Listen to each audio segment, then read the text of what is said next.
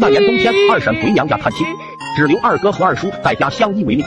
到了晚上，怕鬼的二哥就黏着二叔要一起睡。由于二哥睡前偷喝了几瓶冰可乐，半夜就开始肚子疼，想去上厕所，可又怕厕所有鬼，就想叫二叔陪他。可谁知道二叔睡得太死了，根本叫不醒。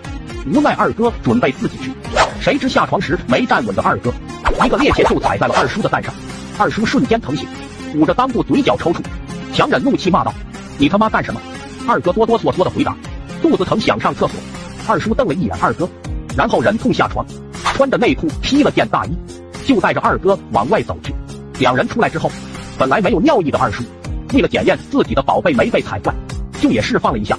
结果上完厕所回来，发现房门被风吹的锁上，没带钥匙的二叔陷入了沉思。此时冷风呼啸，二叔看了一眼冻得瑟瑟发抖的二哥，果断把大衣盖在了儿子身上。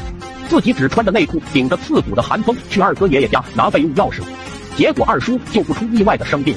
本来二叔想着吃点药，在家里捂出汗就能好，但奈何农村的床都是干草铺的，加上天气又冷，二叔迟迟不出汗。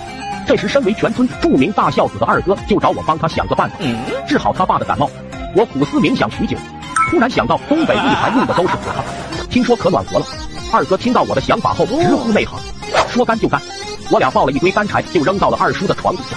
此刻二叔已经睡着了，本来他睡觉就比较早，现在又吃了感冒药，那睡得就更死了。我俩迅速生起了火，屋里果然就暖和了不少。但万万没想到，火苗蹿得太高，把床上的干草点燃了。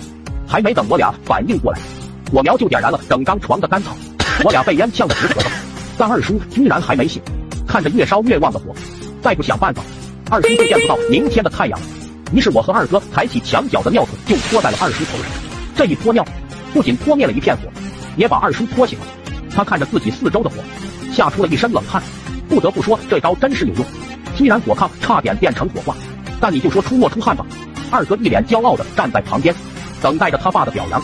没想到二叔抄起床边的提棍，一下就把二哥抡晕了。想不到二叔居然恩将仇报，二哥明明治好了他的感冒，他还动手打人。不过天赋异禀的二哥在挨打后，却触发了一个被动技能——因祸得福。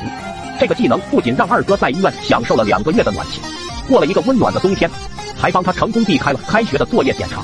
啊，人生。